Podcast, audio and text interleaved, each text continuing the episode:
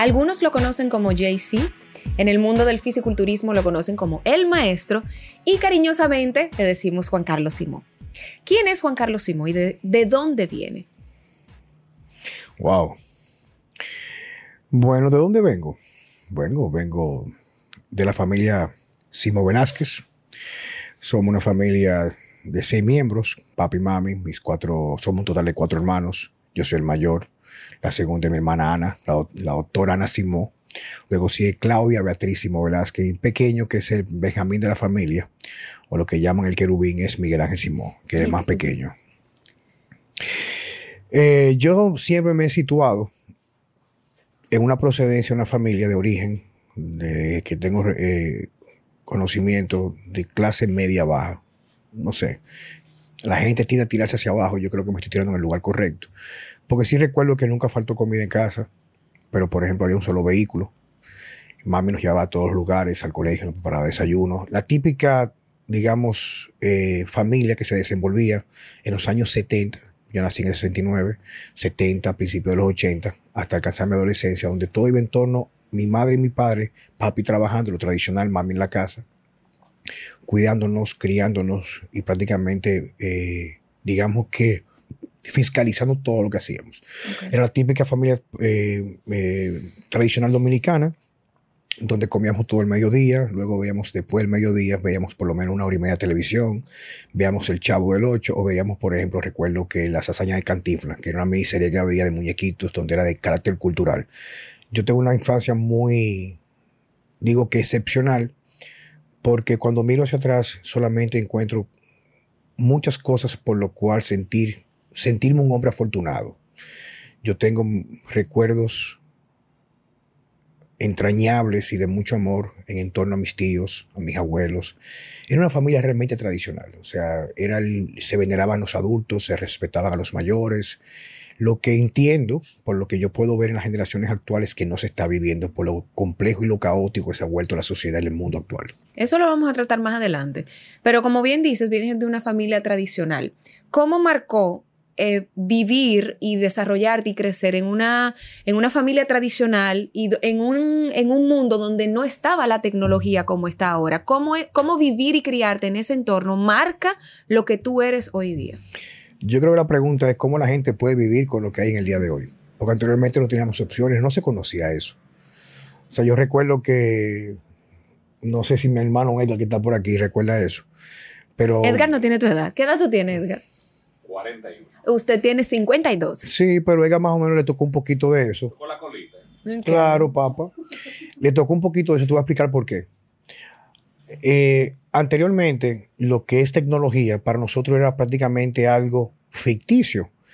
En mi infancia, yo lo, recuerdo que las miniseries que veíamos anteriormente eran a blanco y negro, por ejemplo, como El Llanero Solitario, Bonanza. Veíamos también Perdidos en el Espacio. Y la primera serie que mostró que habían teléfonos o relojes, perdón, que no, tú podías conversar con la gente, eran Perdidos el Espacio. Y eso era algo como para, para, salir a jugar. Yo recuerdo que nos poníamos en la muñeca cosas y jugábamos y, yo di que hablaba y tú me oías, pero tú me estabas oyendo. O sea, como que había o no había esa cantidad de estímulo exterior que no te permite que lo que yo veo en día con los niños y con los adolescentes, crear dentro de ti un mundo imaginario que desarrolle esa capacidad de recrear, de reinventarte y ser tú de una forma, digamos, eh, única encontrar tu individualidad. Entonces, en aquella época éramos nosotros, el entorno, nuestra familia.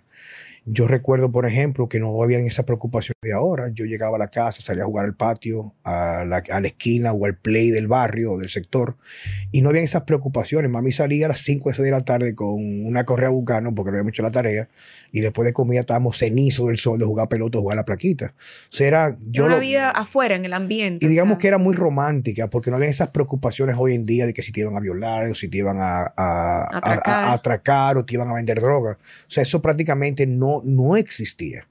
Y hablando de droga, yo recuerdo que la primera vez que yo escuché en mi vida de algo que se llamaba droga fue cuando vinieron The Village People, que era un grupo eh, americano, que hubo un escándalo porque eh, le encontraron restos de marihuana.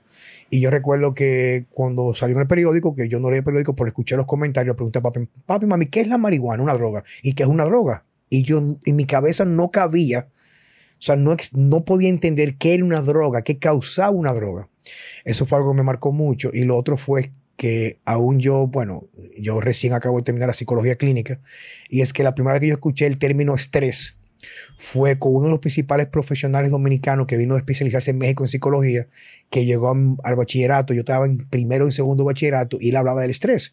Y no había forma que yo entendiera qué era el estrés, porque el estrés era muy difícil de identificar porque vivíamos vidas no estresadas, eran vidas muy equilibradas. Entonces, ¿cómo todo eso marcó para construir el hombre que tú eres ahora con esta filosofía de vida que tú tienes, que es desapegado a la tecnología, de tener 20 años sin ver televisión, etcétera? ¿Cómo todo eso marcó tu, tu actualidad, tu vida ahora?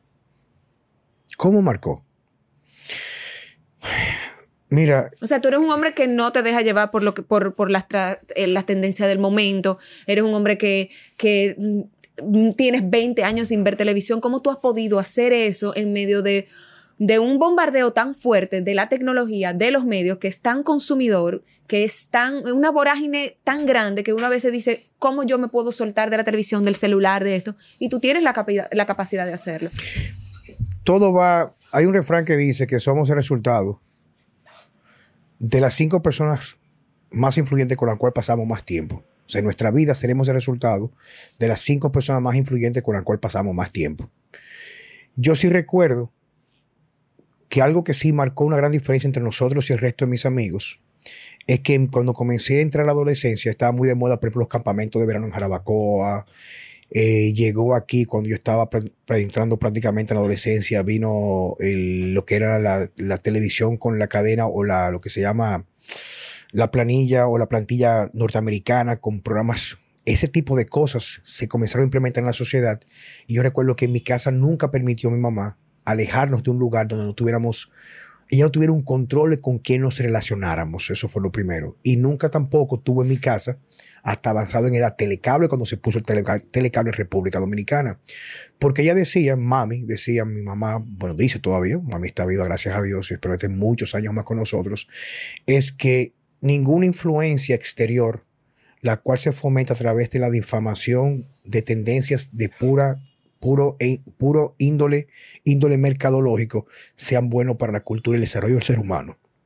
Entonces, eso me enseñó a mí a desarrollar lo que tenía que ver la capacidad de ser feliz con mi entorno y mi ambiente sin el estímulo de cosas externas como tecnología, etc. Luego algo que me marcó mucho fue, por ejemplo, ya yo avanzado en edad, con apenas 16 o 17 años, ingresé a la Fuerza Aérea Dominicana, a pasar centro militar como el alistado. Y yo recuerdo que venía una familia con un entorno, recuerdo yo escuchaba, por ejemplo, heavy metal, rock and roll, ese tipo de rock, rock and roll, rock, hard rock y heavy metal. Me topé... ¿Tú? Bueno, yo en mi época lo que yo escuchaba básicamente era cuando yo entré en la adolescencia, que la adolescencia es muy marcada por buscar tendencias como, por ejemplo, como medias rebeldes en mi época lo que era rebelde era el heavy metal, o sea, o el hard rock, o sea, The Leppard, Iron Maiden, ese tipo de cosas. Yo debe tener ese entorno muy cargado en mi bachillerato. Cuando yo termino el bachillerato, me, me, enlisto en la Fuerza Aérea Dominicana y fui a hacer un centro. Centro es el entrenamiento básico. Y mis compañeros de mi entrenamiento básico eran muchachos de pueblo, de campo, que no tenían esa digamos que es influencia, cultural. Entonces, cuando yo amanecía de servicio, siempre cogía esos raditos de los amigos míos, me escuchaba bachata, escuchaba música que tradicionalmente yo en ese momento no. Entonces, eso me permitió como relacionarme con personas que distaban mucho de lo que era mi entorno y yo atesoré la amistad real que se logra solamente cuando podemos desprendernos de lo que son las diferencias sociales. ¿Cómo, cómo te impacta la vida militar? ¿Qué impacto tuvo? ¿Qué crecimiento tuviste? ¿Qué te llevas de la vida militar? Mi padre tuvo muchos años vinculado a la Fuerza Aérea Dominicana y en mi caso, en mi casa, transitaron muchos militares que tenían una alta estima y respeto por el uniforme, que es lo que se ventilaba usualmente y se ventila muchas veces post una dictadura. Trujillo, Luego vino los 12 años del, doctor, presidente, doctor Joaquín Balaguer, etc. O sea, en ese momento, ser militar era algo que era muy difícil de ostentar. Aquí no era cualquiera podría ser militar. Entonces iban esos amigos de mi padre, casi todos eran pilotos, militares, muy rameados. A mí me, enamoró mucho el uniforme y yo siempre me, me ventilé haciendo una vida, una carrera militar. Entonces, yo soñaba con ser militar. Mi, mi padre, que fue piloto por muchos años, yo quería ser piloto. Pero mi papá, al fin hasta con los años que tiene de experiencia, en su momento me dijo, es que no te conviene hacer vida militar. Porque me decía, bueno, porque tienes mucho potencial de crecimiento y ser militar, aunque tú lo amas, te va, se va a cerrar muchas puertas, aunque te podría abrir, abrir otras. Entonces lo que yo hice fue que en mi vida, en mi adolescencia, la, la, la, voz de papá y mamá eran prácticamente el Viejo y el Nuevo Testamento. Creíamos que lo que nuestro padre o sea, el discernimiento de ellos por nosotros era lo que nos convenía. Y yo aún creo mucho en eso. Porque el padre, con el padre y la madre con la experiencia, el amor que tienen, creo que siempre van a querer lo mejor para sus hijos. Es mi opinión personal. Entonces, yo me, me alisté a las Fuerzas Armadas, a la Fuerza Aérea, pero no para hacer vida como cadete, de academia para una carrera como si fuera profesional, sino me, me hice, me metí a las, a las, a las filas para ser un, un, aristado, que son lo que hemos conversado otras veces, que no soy oficial, sino de momento me engancho para ser prácticamente como si fuera parte de los obreros, por decirlo de esa manera, del servicio militar, que son los alistados. Okay. Y definitivamente me marcó mucho porque siendo primer hijo, primer nieto por un lado, fui muy mimado, aunque no consentido. Sea, se me hacía la cama, se me cocinaba lo que yo quería y yo aprendí a comer lo que había, aprendí a seguir reglas, a seguir protocolos, a cuidar de mi uniforme, a cuidar de mi apariencia, a cuidar de mi, mi capacidad física para poder pasar las pruebas físicas, las cosas que conlleva. Yo creo que si hay algo que yo podría repetir seguro si viviera de nuevo es hacer vida militar o por lo menos experimentarla a fondo. Mira, toda esta entrevista es para conocerte más a fondo, porque todo el mundo conoce el Juan Carlos fisiculturista y ya vemos que vienes de una familia tradicional, eh, hiciste vida militar y cómo esto ha impactado tu vida. Pero, ¿cuál es la filosofía actual de Juan Carlos Simón? ¿En qué se basa tu filosofía? De vida, de trabajo, de todo. Wow, una pregunta muy difícil, aunque se escuche sencilla porque yo creo que la filosofía, la filosofía mía, como tú preguntas, se basa en ser uno mismo. ¿Y qué tiene de difícil eso? Que todo el mundo trata de encajar en estereotipos. Fíjate que las personas hoy en día buscan grupos de aceptación o de, o de inclusión. O tú perteneces a un grupo de ciclistas o un grupo de gente que monta motor, la misma marca de motores. Si tiene un Mini Cooper, está en un grupo de Mini Cooper. Si estás en un grupo, etcétera. O sea, las personas no encuentran, eso es lo que yo veo y creo. No hay una tendencia a encontrar su individualidad.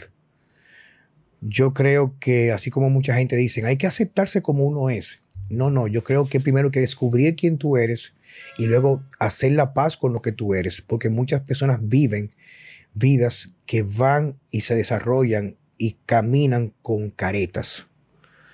Me pasa mucho que me topo con personas que defienden el lugar donde están, tienen un comportamiento con el resto que se relacionan. O sea, si tú eres una persona que tiene, por ejemplo, date una idea, pertenece a una clase social de mucho dinero y yo me topo contigo en el gimnasio, yo me comporto contigo de una manera, pero si mañana me topo contigo en un lugar donde tú no es el gimnasio, pero un lugar de donde solamente se relacionan personas con mucho dinero o mucho poder adquisitivo que los tentan, porque no todo el mundo es igual, uh -huh. cambian su forma de ser con los demás. Y mi filosofía es ser tal como somos y vivir de una forma tal de que podamos ser completamente felices, tanto en nuestra desnudez como pudiendo ostentar muchas cosas que nos hacen ver mucho más elegante y mucho más atractivo para el resto. Pero tú hablas de, o sea, dice hay el grupo que, que, monta motor, el grupo que hace esto y que hace lo otro, pero tú estás dentro de un grupo de fisiculturistas, o sea, tú también estás eh, representando un estereotipo. Yo no, Entonces, yo no represento a nadie. Okay. Yo caminé, yo caminé en mi pasión a la cultura física y siempre lo hice sin pensar que iba a competir. Luego, en un momento dado, por un compañero decidí competir y me gustó lo que, me, lo que conseguí al enfocarme ese reto de poder compararme la parte estética con la belleza que puede alcanzar el cuerpo humano. Okay. Pero fíjate, por ejemplo, como yo nunca he confabulado con la Federación Dominicana de Fisicultura, aunque tengo muchos amigos y hay muchos miembros que son muy honorables, casi siempre esas asociaciones o federaciones se revisten de una apariencia, pero es para explotar al atleta. Yo por eso nunca he sido partícipe de lo que es formar parte del fisiculturismo como federación. Yo hago fisicultura porque yo entiendo, así como mucha gente que nos movemos en el mismo ambiente, y fíjate que en mi gimnasio, una de las cosas que hace mi gimnasio único, el que, que está ahí que trabaja conmigo no tiene una moda de esto, sino ama lo que hace. Y yo lo que hago es ser simplemente la guía de personas que piensan igual que yo, viven igual que yo, que se encargan de caminar el recorrido porque yo no voy a estar para siempre. Entonces son relevos generacionales, una filosofía que se enfoca más en el contenido y no en la etiqueta. La gente hace fisicultura para la tarima y luego deja la tarima, se divorcia y tú lo ves a los dos o tres meses que parecen que nunca ha hecho pesa. Y yo hago fisicultura. Para mí fisicultura es ejercicio, para mí fisicultura es respetar saber que me gusta dormir, porque cuando duermo mejor, tengo mejor desempeño en otros aspectos de mi vida. Fisicultura para mí es tomarme una buena vitamina que yo sé que puede mejorar mis expectativas de vida y me da garantía de una mejor calidad, porque las expectativas nadie las tiene tú puedes morir saliendo de aquí. Pero la persona que hace cultura física, como lo hacen, por ejemplo, personas como Francesco Jeremía de Ponterroca, como lo puede hacer, por ejemplo, Guillermo Marrancini de, de, Workout o otros grandes amigos míos, no lo hacen por la apariencia, sino es que este recurso te permite vivir tu vida con plenitud. Entonces no es un asunto. Yo, cansado, yo cansado entreno, descansado entreno, feliz entreno, triste entreno, con el sol afuera, lloviendo. O sea, para mí es una forma de vida, no es un fin. Entonces, cuando tú me dices a mí, tú perteneces a la fisicultura, no, no. Yo soy fisiculturismo y hay personas que quieren pertenecer a algo, pero yo no pertenezco, yo me pertenezco a mí mismo. Yo hago ejercicio viviendo solo en un lugar donde no hay gimnasio. Yo no encuentro excusas para dejar hacer lo que yo hago. Esto no es un fin, esto es un medio para vivir la vida con mayor plenitud y mayor capacidad de desempeño. Tú tienes 52 años de vida y casi 30 dedicado al fisiculturismo o al fitness o a todo esto que tiene que ver con la salud.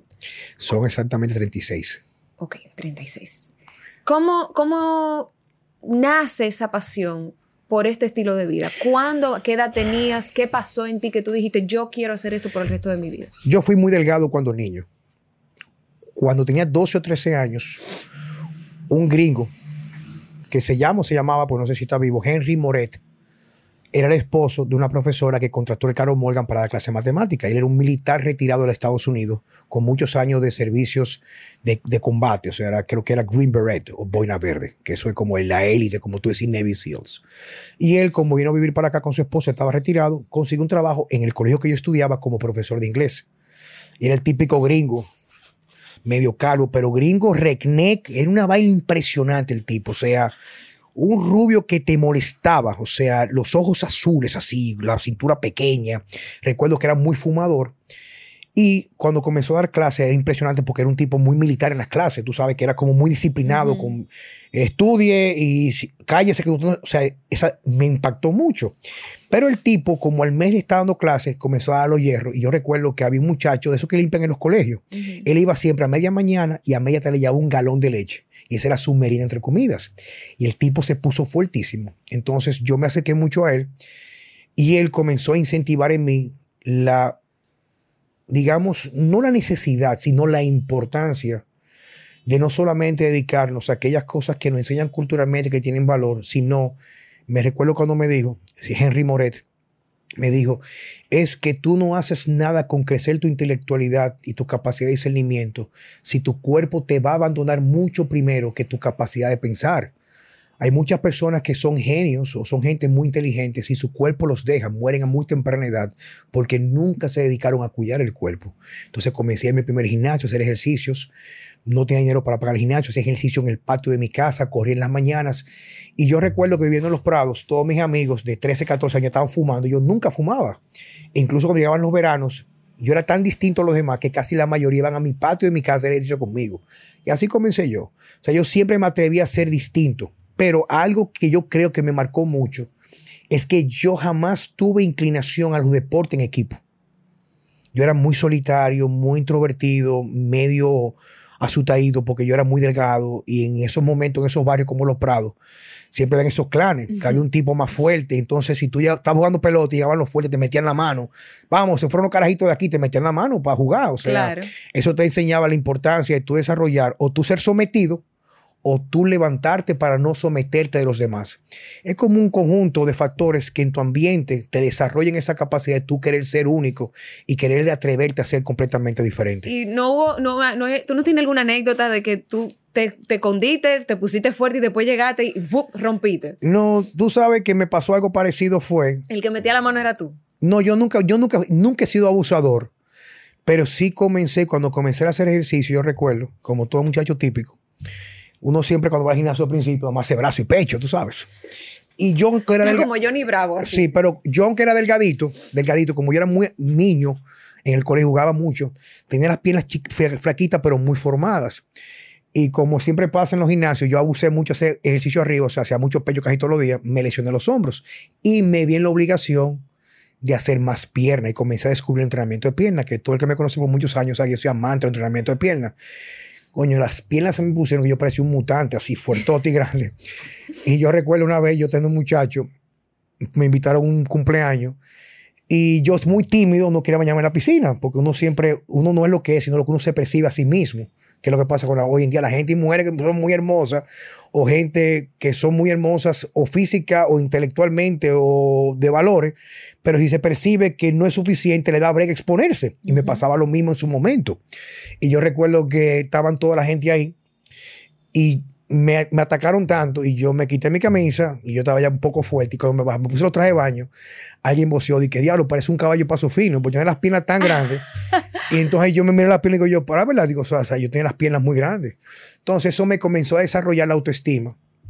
Fíjate que uno de los problemas que pasa en la actualidad, que no es parte de la pregunta que tú me has hecho, es que casi siempre una de las cosas que crea tanto, tanta crisis existencial en jóvenes, que no debería de ser, es que nos enfocamos tanto en la apariencia y en crear patrones de estereotipo que si yo no encajo en unos de ellos, no soy capaz de valorarme yo mismo y creo entonces una condición donde yo me reprimo y creo condiciones en las cuales me lleva a eh, gastar en ropa que es innecesaria, en, maquillaje, deprimirte, etc.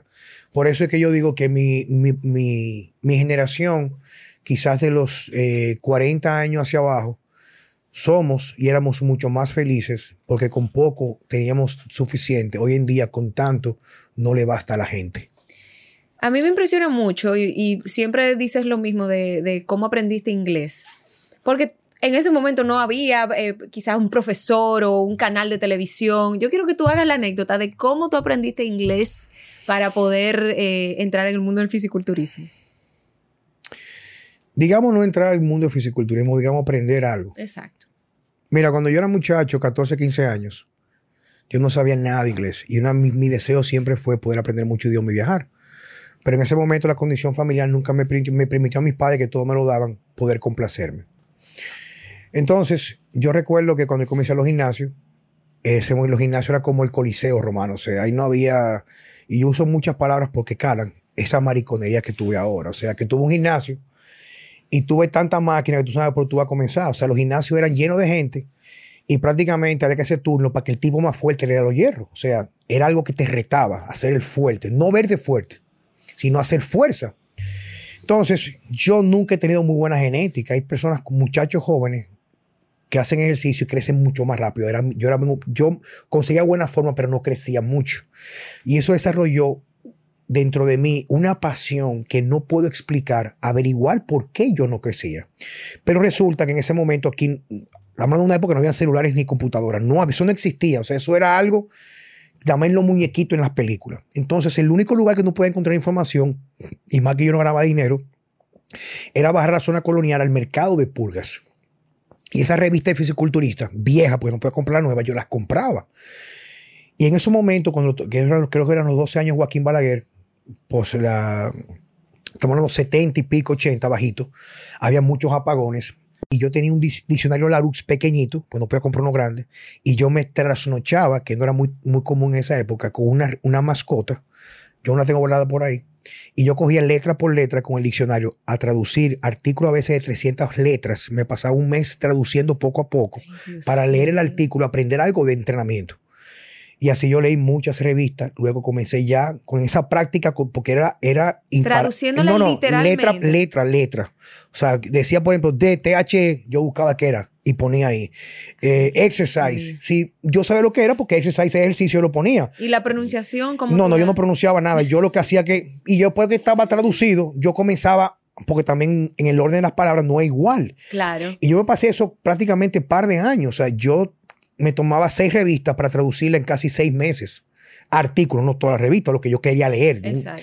Y yo escribía y así comencé a aprender inglés yo. Entonces yo escribía a veces con velas y lámparas, porque se iba mucho la luz la noche, y yo no podía hacerlo de día porque tenía que estudiar o iba a clase de música, etc. Y entonces yo comenzaba a leer, a leer. Y yo decía, pero es que yo tengo, yo necesito aprender, o sea, yo no puedo conformarme a que mi genética no me deja crecer, algo está pasando. Y yo comencé a escribir, y yo escribía, escribía, escribía, escribía. Entonces ya llegó un momento que yo me hice experto, claro, con poca traducción, en lo que era el lenguaje técnico de, para entender el entrenamiento. Entonces, en el 1994, cuando conseguí mi un trabajo en una compañía norteamericana, American Airlines, mi primer sueldo yo lo destiné para que un amigo mío que se fuera de viaje me comprara libros en un lugar en específico en Nueva York y yo seguía leyendo libros. Y ese tipo de cosas. ¿Y, ya lo entendías cuando lo leías? Claro que sí. O sea, hay libros que yo me leí tantas veces que yo te los puedo recitar como si fuera yo musulmán y fuera el Corán. O sea, para mí el conocimiento es una de las cosas que da más belleza y luz a la vida, porque la humanidad vive en la oscuridad en el día de hoy y cualquier persona con un pequeño fósforo cree que le ha dado completamente el sol, por eso es que la gente vive tan engañada en el día de hoy. Entonces tú me preguntaste hace unos cuantos minutos atrás, ¿por qué yo no veo televisión? Y es que la televisión es solamente manipulación y mentiras. Y solamente cuando tú abandonas, solamente cuando tú abandonas, una rama tiene capacidad de coger la otra. Las personas hoy no crecen porque siguen apostando un cambio, pero no dejan el lugar donde están. Entonces, yo no encuentro nunca, jamás, una justificación para dejar de aprender. Cuando yo tuve el primer negocio, que fue en el 2004, que se llamó Workout, que tuve en primeros socios, o sea, mi primer negocio, ellos ponen el dinero, yo pongo el know-how. Me dijeron, ¿cómo tú quieres pago? Yo digo, los primeros tres años yo no quiero un centavo, quiero que me paguen mi educación. Y yo comencé a costear mis viajes. Yo hacía tres y cuatro viajes al año. Y yo no recibía un solo centavo de trabajo solamente para educarme. ¿Tú en ese momento tenías algún ídolo? Cuando tú estabas leyendo sobre fisiculturismo eh, ejercitante, ¿quién, ¿cuál era el póster que tú tenías en tu habitación? Siempre el ídolo, el ídolo de uno era el tipo que le metía la mano en el barrio. O sea, ahí no había ese tipo de cosas. Pero yo recuerdo que había un muchacho que vivía en Los Prados, se llamaba Johnny, un tipo grandote, grandote, con unos brazos como de 21 pulgadas.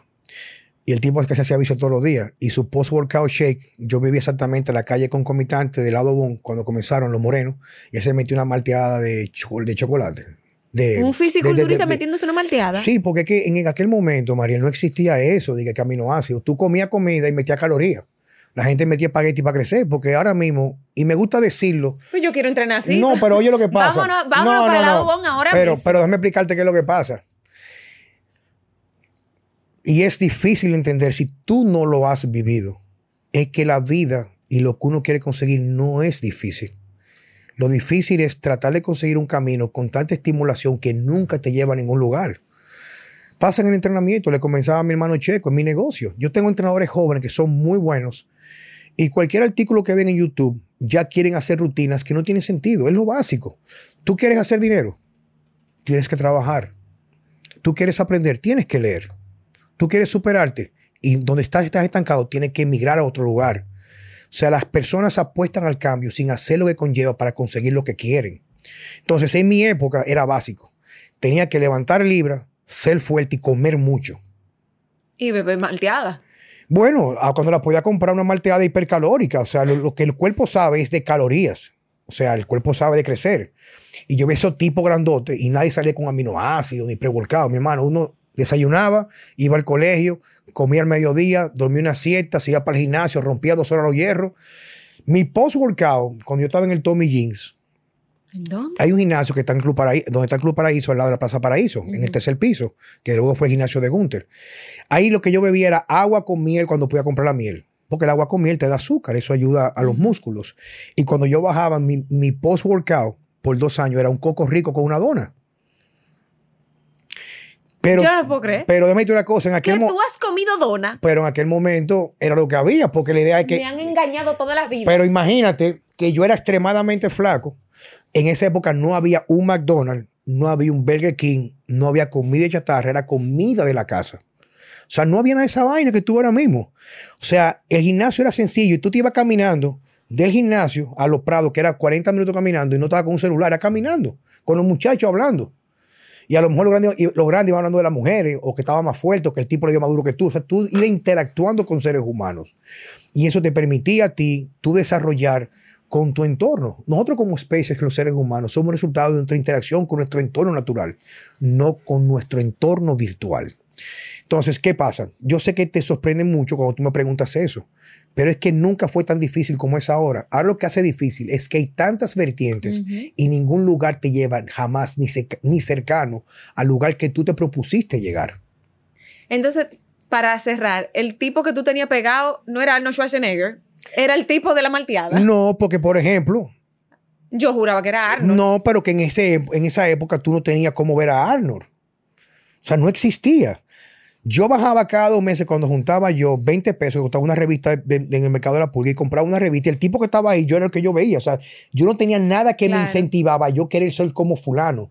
Yo buscaba la manera de cómo yo mejorarme. O sea, yo. Mi punto de referencia era que si yo iba al gimnasio hoy con la barra, ponía un cartón de huevo porque me quedaba, era como en un mes darle con un poquito más de peso.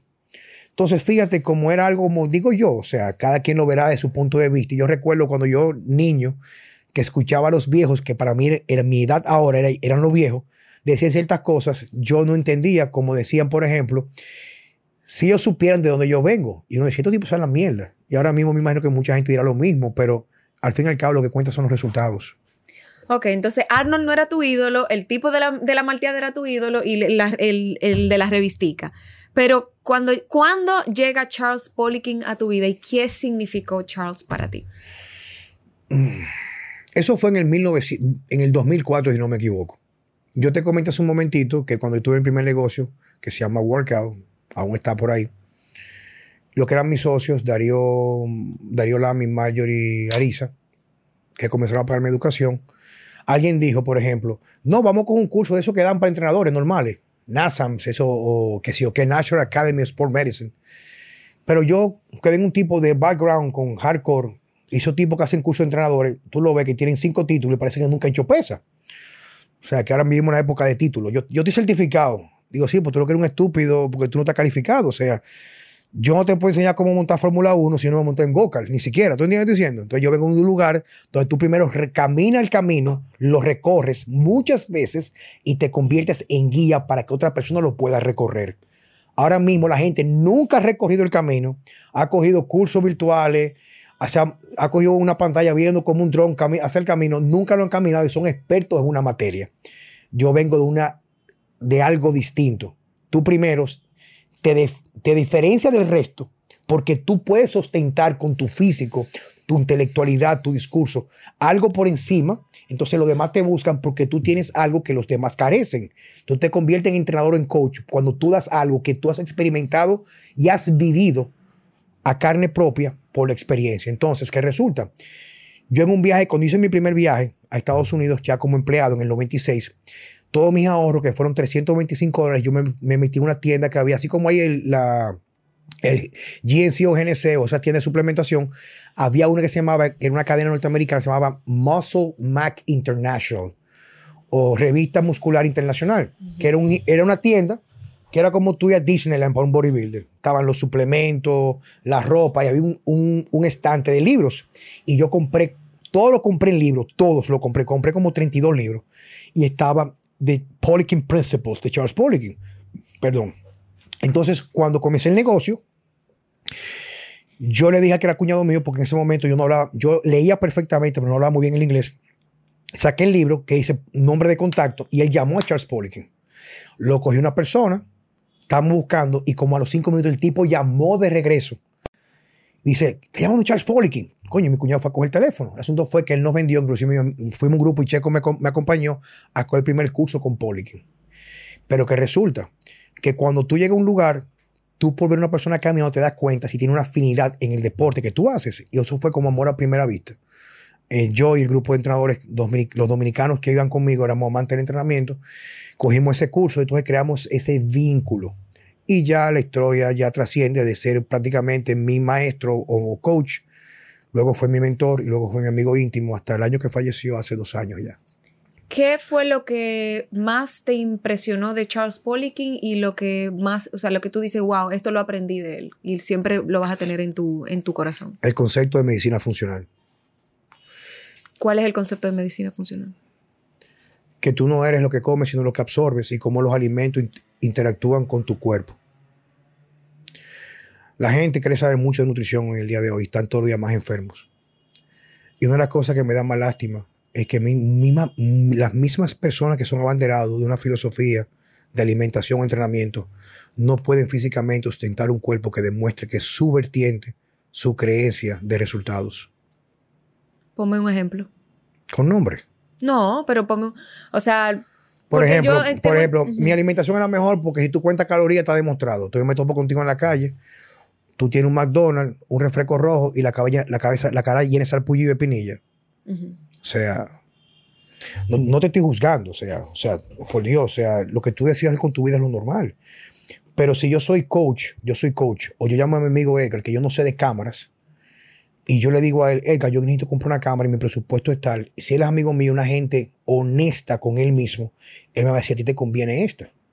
Pero si yo veo de ella, que ella lo que es una vendedora y su único interés es calar en la sociedad a través de seguidores y vender dinero, ella me vende el que más le convenga a ella, no más me convenga a mí. Entonces, si yo soy coach, yo asumo una responsabilidad de que la gente me sigue para que yo con mi discernimiento tomar decisiones por ellos para ponerlo en un lugar mejor, no un lugar peor. Entonces no es un asunto tú querer demostrar porque tú lo leíste. Háblame de lo que tú has practicado y los resultados que tú has tenido. Entonces hay mucha gente hoy en día que son expertos porque leen, hacen cursos, pero nunca han recorrido el camino. ¿Tú crees que los médicos y coaches están enfermando a la sociedad? Nadie da lo que no puede dar. No, yo creo que la sociedad está enfermando a la sociedad.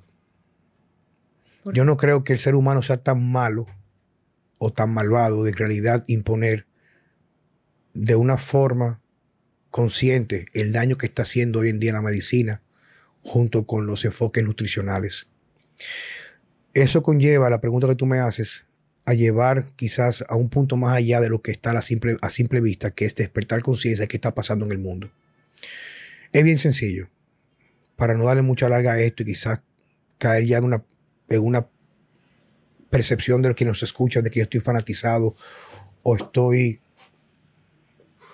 digamos que polarizado. ¿Sería lo correcto?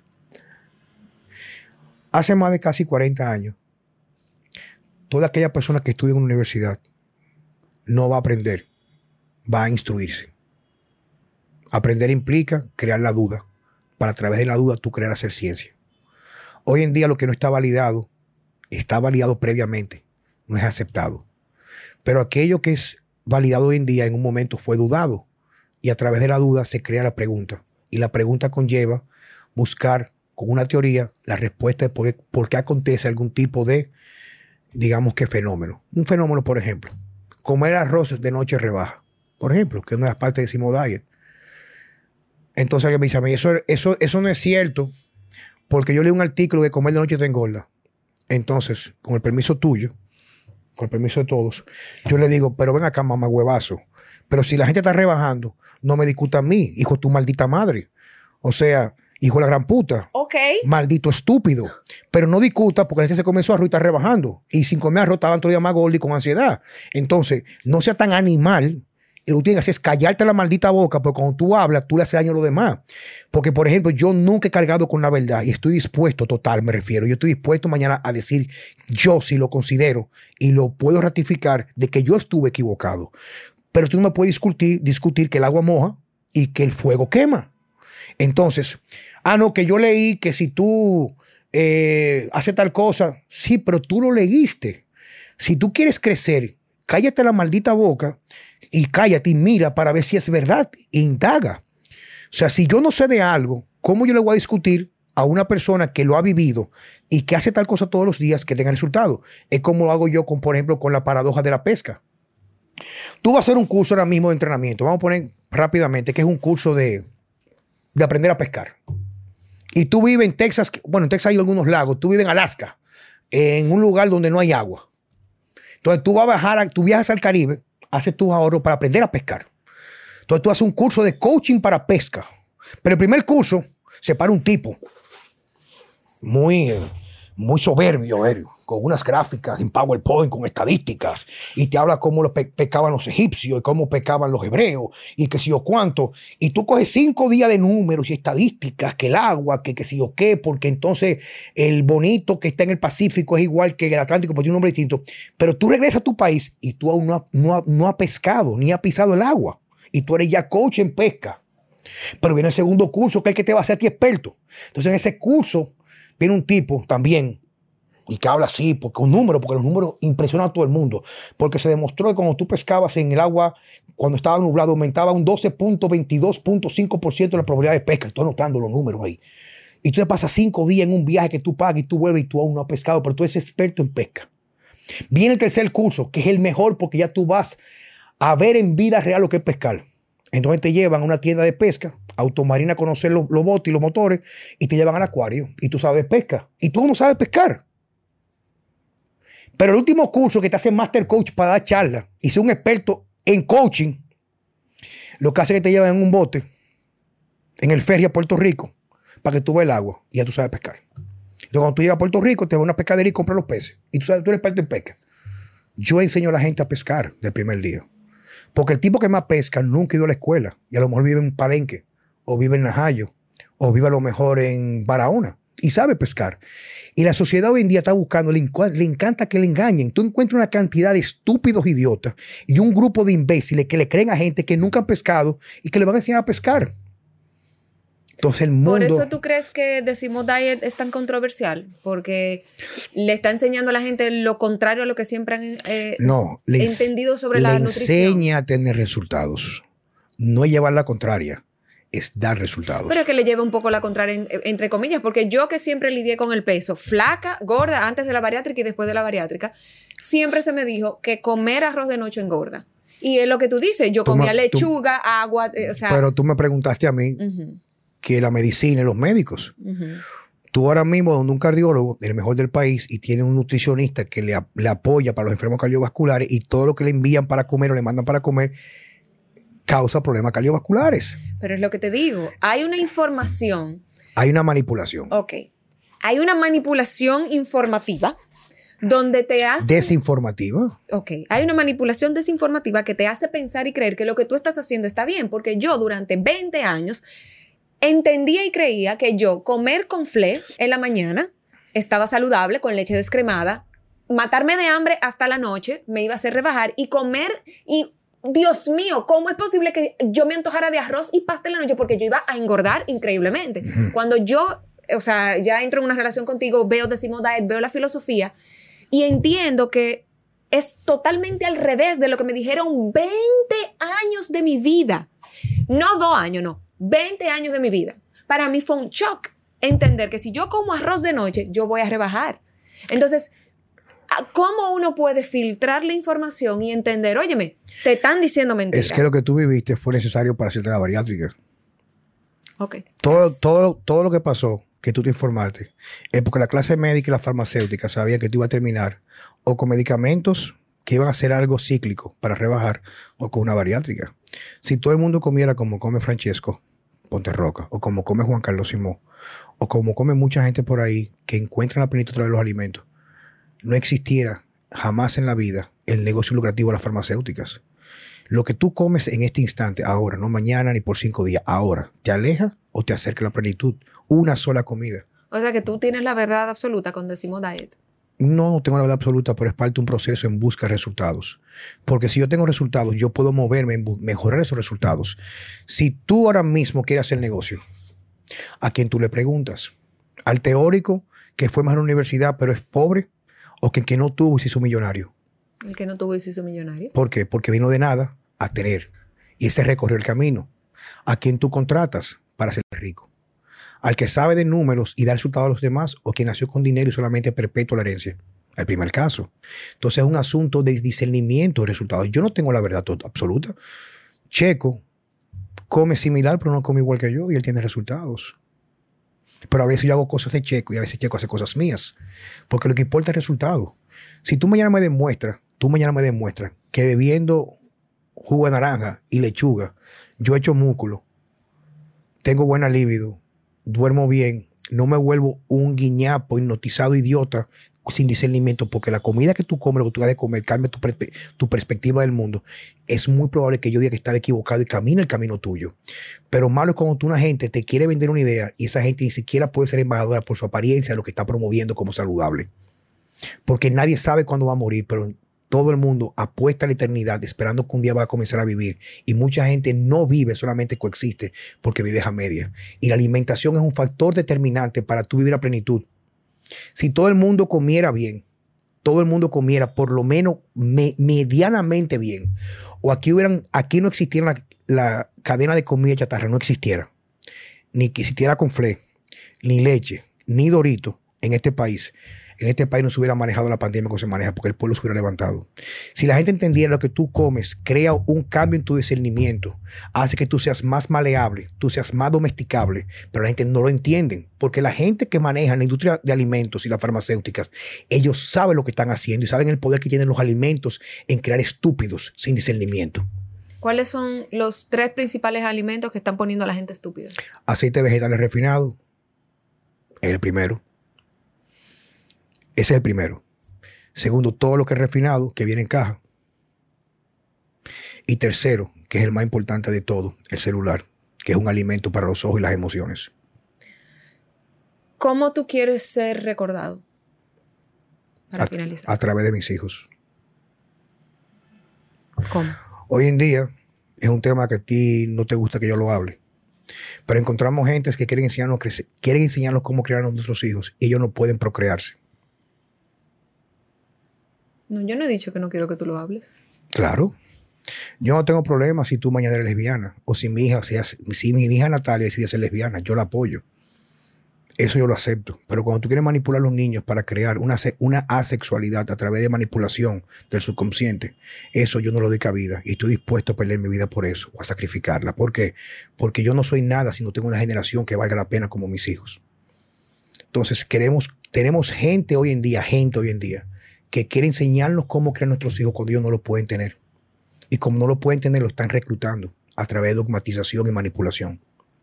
A mí me sabe a mierda, a mierda bien hedionda, la basura que están haciendo con la humanidad. Porque lo que está no se puede cambiar, pero sí podemos modificar hacia dónde vamos, a través de entender de dónde venimos y qué ha causado todo el, distorsionamiento de la sociedad. Si la gente no comienza a despertar, va a ser muy tarde para nuestros hijos y lo que nosotros vamos a ver prácticamente la destrucción de la civilización como la conocemos. ¿Y el legado que quieres dejar como profesional en el mundo? ¿Cuál sería? Legado como profesional. Ya yo lo dejé. A través de mi gente que trabajan conmigo, mis clientes que son prácticamente mi pasión, de yo ser un medio para su vida y su plenitud. Yo no espero nada a cambio porque lo que yo hago lo hago para mi gratificación, no para que me lo reconozcan. Yo no necesito validación de nadie para nada. Yo todo lo que lo hago lo hago para mí, porque a mí me provee felicidad, no porque yo necesito que me aprueben para yo ser feliz. Un mensaje final para eh, un aficionado o una persona que esté empezando en el fisiculturismo, en este asunto de estilo de vida saludable, ¿qué tú le dirías? Que haga un esfuerzo para descubrir qué es el amor propio el amor propio comienza por el amor a amarte a ti mismo. Y nadie puede amarse a sí mismo si no ama su cuerpo. Porque el cuerpo es lo que te va a permitir transitar para encontrar tu, tu meta y tu objetivo y tu misión en esta vida. Un cuerpo a medias es una vida no existente porque no conocemos puntos intermedios para poder tener plenitud. El cuerpo humano está hecho para ejecutar, ejecutar para conseguir las, las cosas que te dan gratificación a ti. Cuando tú comienzas a asumir vida en la cual tú estás completamente perdón, divorciada de lo que conlleva un cuerpo que va buscando el desempeño, automáticamente tú te conviertes en una marioneta del sistema y te conviertes prácticamente en borrego. ¿Cuál es tu frase favorita ya para finalizar? Nadie puede dar lo que no tiene. Y por último, que no pertenece a Juan Carlos Simón, dice, lo que haces en la vida o tu biografía se convierte en lo que eres o tu biología. Lo que tú eres donde tú estás ahora mismo, triste, feliz, inseguro, seguro, fuerte, gordo, delgado, miserable, triste, depresivo, realizado. Es el resultado de todas tus decisiones, todas tus decisiones, tu entorno y tus hábitos. Y por último, que no me lo has preguntado, una grande mentira que hay es que tienes que cambiar tus hábitos. Tienes que cambiar tus pensamientos. Quien no domina sus pensamientos, sus pensamientos termina dominándolo. ¿Cuánta gente que me escuchan comienzan cada día tratando de cambiar hábitos o cambiar el destino donde se dirigen hasta ver los hábitos? No lo logran. Si no logras dominar tu pensamiento de qué? De yo no me merezco esto. Esto es mucho para mí. ¿Para qué hacerlo? Yo estoy bien como yo estoy. Ah, me voy a morir mañana. Eso nunca te deja caminar. Porque el pensamiento somete. Igualmente el pensamiento libera. Bueno, ahí conocieron un poquito más de Juan Carlos Simón no es un Hulk ni un eh, cara dura, como mucha gente lo conoce, tiene un corazón muy lindo y espero que hayan disfrutado esta semblanza a través de Vida Sana con Juan Carlos Simón.